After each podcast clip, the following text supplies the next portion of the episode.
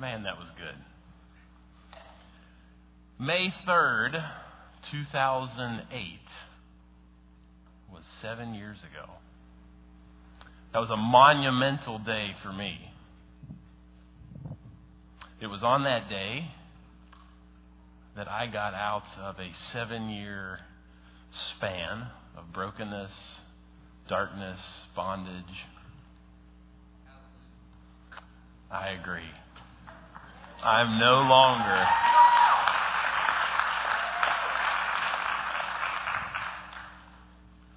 So, Mother's Day is a very special uh, day for me because of that, because celebrating my own mom who prayed for me faithfully for seven years. So I was in this thing for seven years. I've been out for seven years. And, you know, I remember early on when I first got out of this tough spot, I'm not going to go into a lot of details on it intentionally, but there was so much guilt and shame.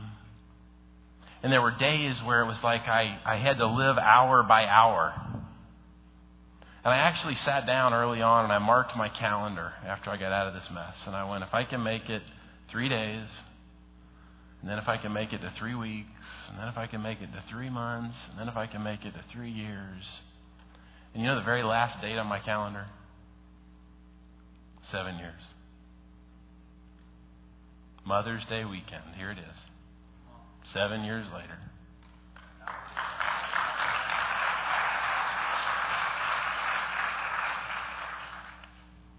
The Lord brought me out, and I had two um, precious little uh, infants. Joint custody situation, painful situation, still is. Um, and then the Lord brought my beautiful Abby, my wife, into my life. So, as big of a miracle as it was to come out of what I came out of, it was as big of a miracle to have her waiting on the other side for me. And you know, one of the things, and, and where I'm headed with all this, is one of the things that I really um, struggle with in all of that is the battle that goes on in our minds. What do I mean by that? A lot of times for me, we'll have situations at home or on the soccer field or at church or wherever. And I'll get into this um, sort of downward spiral in my thinking where I'll start to go, what if I didn't make the choices that I made? If only God would have delivered me sooner. If only this wasn't affecting the kids like it is. What if this wasn't so painful for Abby? And one of the things I've realized is all of us as humans struggle with those two, two questions that I think the enemy a lot of times uses in our lives to get us in that negative swirl is what if and if only. You know what I'm talking about? So let's broaden the application here a little bit. When I, I hang out with a lot of um, younger people, most of them are sitting over here today, I think. But it's funny is, uh, yeah, Jerry's one of them. But you know, younger people are always going, if only I was older. So funny. And then you sit down with an older person and you'll hear them say, if only I was A lot of our single people go, if only I was married. Occasionally, a married person will come into my office and go, if only I was single. A lot of times we go, if only I had more money. What if we lived in a bigger house? What if we had more bedrooms for our kids? Come on. You see where I'm going with all this? This is something that we as humans, we all sort of struggle with. If only God would get a hold of my grandkids. Maybe you're here today and you have a sick child. If only my child weren't sick. Maybe you're here today and there's been a death in the family. What if that person hadn't died?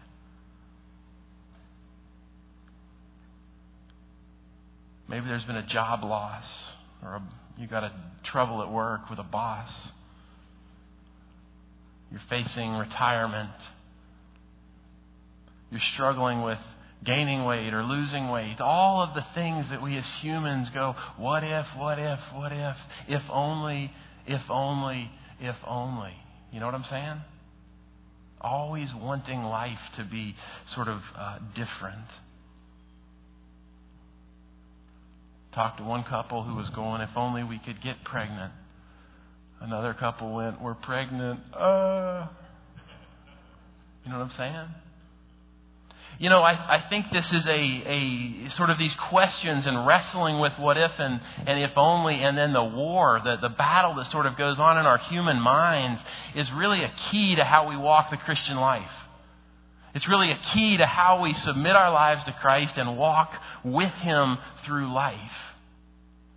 And what's interesting is if we, wherever you are today, whatever your what if, whatever your if only, and if we're honest, we all have some things like that. But no matter where you are, I think we can look at a couple passages of Scripture and find some answers. See what God says about our what ifs and our if onlys. I'm in Luke chapter 22. And we're actually going to look at um, 43 days in the life of Peter. We're going to look at a few verses here, and then a few verses in John, and then a few verses in Acts. Fascinating little look at the Apostle Peter. Love him. All right, chapter uh, Luke 22, starting in uh, verse 31. And let me give you a little context for this. Jesus is sitting at the Last Supper. Okay? They're all hanging out. Jesus is telling them what's coming. The disciples have no idea what's coming, even though Jesus has just told them. And then all of a sudden, Jesus looks over in verse 31 at Peter and he says, Simon, Simon, Satan has asked to sift all of you as wheat. Satan has asked to sift all of you as wheat. The Amplified says it like this Simon, Simon, listen. Satan has asked excessively that all of you be given up to him out of the power of God's keeping that he might sift all of you like grain. You know, I don't know if you've ever read the first um, chapter or two of Job, but it's a fascinating um, look at God and the way he interacts with the angels and the sort of the spiritual realm. I don't want to get too much into that, but if you haven't read it, read it. But it goes like this God's sitting in heaven, and all the angels come in and assemble before him. And then it says, and Satan comes too. And God looks at Satan and says, Have you considered my servant Job. He's blameless, he's upright, he fears me. And Satan's like, Well, yeah, of course he fears you and he's upright. You protect everything he has. I'm not allowed to touch anything. And God looks back at him and he says, All that he has is yours. Just don't take his life. And you know, I think just like we're reading here about Simon Peter, probably much like your life and much like mine, there are times when God lifts his sort of protection over our lives and painful, difficult things happen. I do not believe for one minute that God is the author or causes anything painful. Do not believe it. I believe He is only good and He has good things in His heart and He intends good things. And as we are faithful and walk with Him, He will bring all of our lives into a place of wonderfulness and goodness.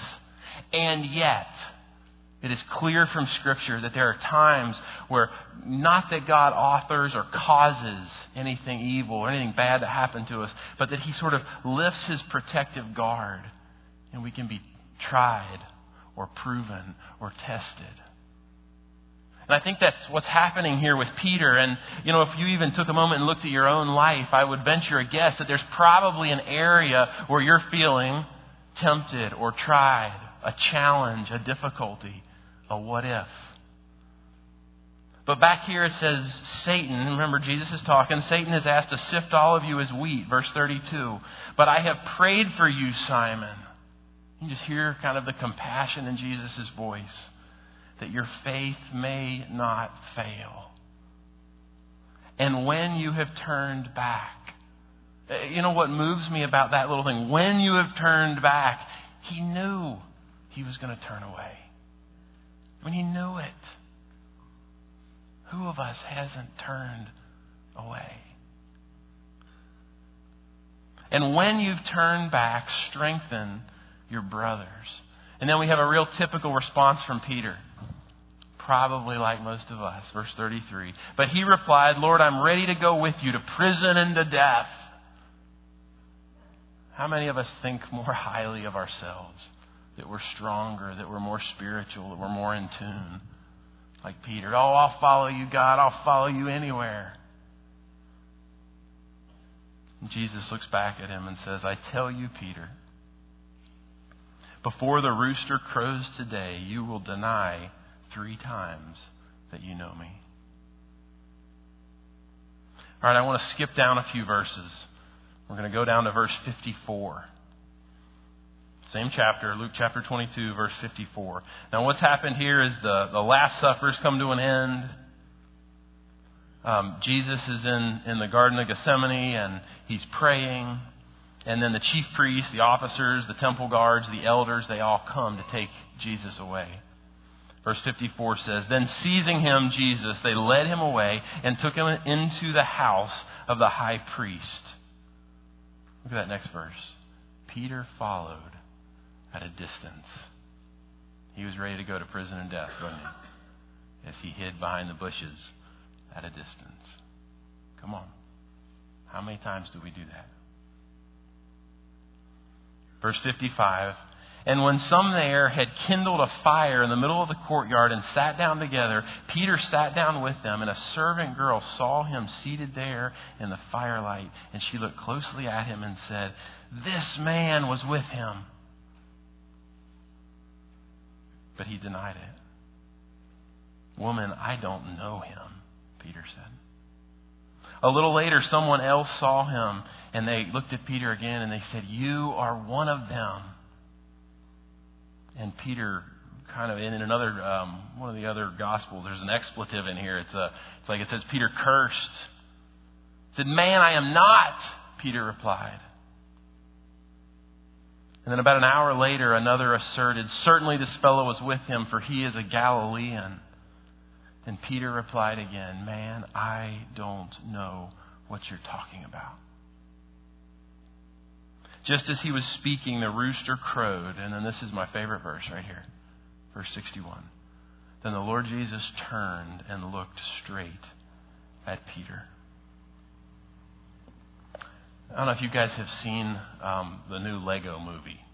I bet these two guys here have. Everything is awesome. That, that, that, that jams through our house from time to time. Stephen Michael, our little guy, loves some Legos, loves the Lego movie. But there's a, um, in, in that movie, there is a character called Good Cop, Bad Cop. And he's, he's like a, he's a little Lego guy if you haven't seen it, you know, so he moves like a Lego. And his head swivels. So on one side of his head is um, Good Cop, and it's like smiley. Hi, how are you? and then his head will swivel and it'll be bad cop and he's like you know and he's out to get you you know i think most of us have a view that that's like jesus that in that moment peter's sitting there he's just denied jesus three times and all of a sudden the rooster crows and then the lord jesus turns whatever he was in the middle of he turns and he looked right at simon peter I think most of us have this view of God like He's this God that's out to get us. He's out to punish us. He's out to hurt us. He wants to, you know, lap us around a little bit. But I think on the contrary, in that moment when Jesus looked at Simon Peter, I think what he was doing is saying, Simon Peter, you're going to be sifted. And I'm praying that your strength won't fail. I'm not disappointed. I'm not angry. I love you.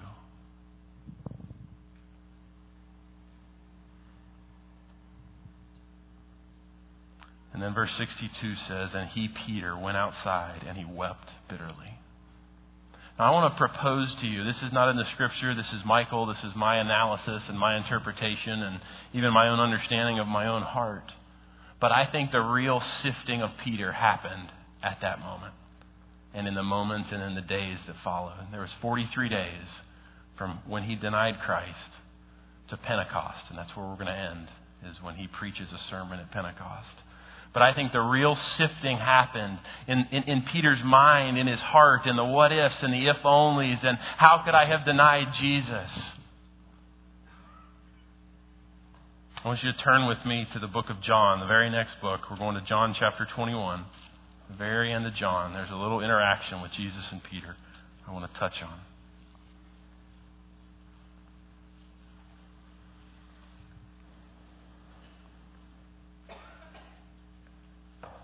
John chapter 21, starting in verse 15. Now, let me give you a little context for this. So now we have Christ Jesus who has been crucified. Christ Jesus has risen from the grave. Christ Jesus is now um, presenting himself and meeting with different ones of the apostles. He's showing himself. They're looking at the scars, you know, the, the piercings through his hand, the scars in his side. And let's pick up in verse 15. John chapter 21, verse 15. When they had finished eating, Jesus said to Simon Peter, Simon, son of John, do you love me more than these? Yes, Lord, he said, You know that I love you. You can almost hear, hear Peter being um, offended. It's like his feelings are like, Why are you asking if I love you? And let me take you back. He's just denied Christ. This is just a few days later. He's got the what ifs. If I, if I only had not done that. What if this that didn't happen? Jesus said again, "Feed my lambs." Again, Jesus said, Simon, son of John, you love me. And Peter answered, Yes, Lord, you know that I love you. And Jesus said, Take care of my sheep. And the third time he said to him, Simon, son of John, do you love me? And it says, This time Peter was hurt because Jesus asked him the third time, Do you love me? And he said, Lord, you know all things. Know, I think Jesus' heart here was to encourage and to reinstate Peter. And instead, Peter is so bogged down in his guilt and his shame and what ifing and if onlying that he couldn't even really receive what the Lord Jesus was saying to him. You know, it's funny because you kind of see Peter here even as oversensitive, you know? He's just like, we, we laugh sometimes at our, at our house because I tend to be oversensitive about things. Abby will say something like, oh. You know, we were, um, well, let me say this. One of the things that happens when you are bogged down in your mind, in that negative swirl that I'm talking about, of what ifs and if onlys, one of the things that happens is you can't live in the present. So for me, what that means is I'm out with Abby and the kids, and something happens, and all of a sudden I find myself, oh, if I hadn't if I hadn't done that years ago. And then instead of engaging fully with my kids, instead of loving them, instead of instead of being the daddy I want to be, I'm all of a sudden stuck in my head. You know what I'm saying? So something happens at the dinner table, and I realize it's as a, as a result of something that's going on in their lives, and then again, all of a sudden, I'm in my head. I'm stuck in my head. Oh, if that only didn't happen. We went to play Scrabble the other day, and I, I was so stuck in my head I couldn't even enjoy the time with the kids. How often do we miss the present because we're stuck in our heads? What if? If only. How often do we neglect our spouse, our friends, our kids, whatever it is, because we're stuck in our heads? We were. Um, Abby and I were out to, to eat with some friends the other night, the Wallens. I don't know if they're here. Let's see them back there, Steve and Carol Wallen. We were out to eat, and um, we were catching up, and they'd been through some hard stuff, and Abby and I were going through some hard stuff, and we were just sharing and just being honest and vulnerable. And um, our food came, and uh, I said a prayer for the food. And and I got to give you a disclaimer here. I'm like a quick prayer at restaurants. You know, I'm not one to like linger in prayer. It's like, Lord Jesus, thanks for the food and this day, Amen. You know, I'm just, you know, I don't, I'm not trying to make a show of it. I'm not trying to, you know, let it, just let's keep it simple and move on. But for whatever reason, that moment, um, we both shared some painful things and um, we kind of put our hearts on the table. And I lingered in prayer a little bit. Just thanked God that amidst the pain, just for the good things that He was doing. And what happened is our, our waitress, um, she came over and she was going to fill up our waters. And um, so I, I saw her out of kind of out of the corner of my eye, and I stopped and said, "Oh, come on!" And she was she was real awkward because we were praying, and so she filled up our waters, and um, then you know she went away, and and I finished up our little prayer. And it wasn't four or five minutes later that she came back over and um, she was like, Oh, I'm so sorry. I didn't mean to interrupt your prayer. And we were like, Hey, it's really no big deal. You know, we were so grateful that you, you came over. And um, Steve actually, uh, he kind of opened the conversation. He sort of initiated something to her. And um, all of a sudden, her eyes start welling up with tears. She was like, It's my last day here. And I got some challenging things going on in my life. And we looked back at her and said, Yeah, that's what we're doing here, talking about some challenging things that are going on in our lives. And then Steve looked at her and said, Can we pray for you? And the four of us sat there, and, and I got to tell you, this is, this is not commonplace in our life, so don't get that. I don't go out all the time and pray for people. But here's what I know this sweet gal is crying, thinking about her life. We're able to pray for her. And when you are bogged down in your mind, that battle of the mind, with the what ifs and the if onlys, that big swirl we get into, you miss what God is doing in the moment. You miss the waitresses. You miss good stuff in your marriage. You miss good stuff with your kids. You miss good stuff with your grandkids. How much time do we spend stuck in our heads? If only we had the new house. If only we had the new car. If only. What if I hadn't done that years ago? If only my spouse would do this or that different. You guys hear what I'm saying? We get so stuck in our in our head. I think like Peter here. All right, the last verse I want to move us to is Acts 2. It's literally two, two, two chapters over, Acts 2. Let me give you a context before we read this. What I want you to understand here is we're about to see Peter used mightily by God. The context is uh, Jesus has ascended and up into heaven in Acts 1, and then all the apostles are waiting uh, for the Holy Spirit to come in Jerusalem, just like Jesus called them to wait. And then uh, the Holy Spirit shows up, and it's just a profound encounter with God. And then Peter stands up. This massive crowd gathers because of this big breakout of the Holy Spirit. And Peter stands up and he starts preaching to the crowd. And this is the final verse of chapter 2, verse 41. Those who accepted his message were baptized, and about 3,000 were added to their number that day. Can you imagine if Peter would have stayed staring at his own belly button, living in the regret of what he had done or not done? Can you imagine if Peter had not overcome? If you're going to write something down today, write this down. Here's the key point of everything I'm saying. You have no idea what God will accomplish through your life if you will flip your what ifs and your if onlys and replace them with faith and surrender to Him. You have no idea what God will accomplish through your life if you will flip your what ifs and your if onlys and replace them with faith and surrender to Him.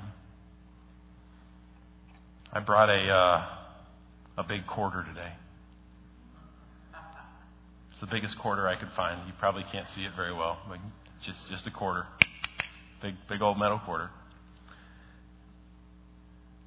And I don't know about you, but what I have to do is when I get in these moments where my mind is swirling down, where I'm into the what ifs, I'm into the if onlys, and instead of being engaged in the present with my wife or my kids or even my coworkers or people here at church, you think we're professional Christians, and because we have a little name on our wall over there, that makes us something special. We put our pants on the same way. But what I have to do is in those moments when that negative swirl starts, is go, Lord Jesus, I surrender to you. Now, I'm not saying gloss over sin. I've gone through a long repentance process. I went back to churches and stood before churches and asked their forgiveness. I wrote letters. It took me a long time. It's taken me a long time. But in this day, I don't know what you came in here with. I don't know what your what, what if or if only is today. But when you find yourself in that negative swirl, you've got to take that negativity and flip it. Flip that coin. And surrender it to God. See, because what the enemy intends for evil, go back to Simon Peter, go back to Job, go back to your life. What the enemy is intending in your life for evil, God is actively and presently, right now, using it for good. And He will continue to use it for good. And if you let Him, He will take the most painful, difficult circumstances and He will flip them into something positive. It may not be exactly what you expect, but He will take it and He will make something new out of it. I uh, didn't intend to tell this story, but I met my Abby at a. Um, it was just a little social gathering. There was a bunch of families there, and um, I had these two little little kids in tow, and uh, she looked at me, and somebody introduced us, and she looked at me and said, "Michael," um, or she she looked at me and said, "Hey, what cute kids! Where's your wife?" I had a big lump in my throat little tiny babies I had. I almost fell apart. And I said, I don't have one of those. And I was at a party that nobody even knew I was a believer. Nobody knew I was a Christian. And she looked at me and she said, You know what? I believe in a God who can take something that is broken and make it beautiful. And he, he can take what has been destroyed and he can put it back together and work what the enemy intended for evil for good. That's the kind of God that we serve. He makes beautiful things out of what's been broken. But you have to make the active choice to make that flip. When you're getting stuck in your what ifs, you're getting stuck in your if onlys, you have to make that flip and surrender it to God. You have no idea what God will accomplish through you if you will flip your what ifs and your if onlys and replace them with faith and surrender to Him. 2 Corinthians 10:5 says, "Take every thought and make it obedient to Christ." That's what I'm talking about here. It's taking those thoughts and making them obedient to Christ, surrendering them to him. As we close, I'm going to invite our worship team back out. Dean, Joseph, maybe you guys are you're sitting right here. You were back backstage last service. Here's what I want to invite you to do this morning. If you're honest with yourself, I'd almost guarantee you got some what ifs and some if onlys today. They might be regrets of the past, they might be wishes that your present was different. I want to invite you to stand as we do this last song. And I want to invite you to flip those what ifs and if onlys into a total surrender to God. And you let Him put those things back together in a beautiful way. Let's worship. Will you guys stand?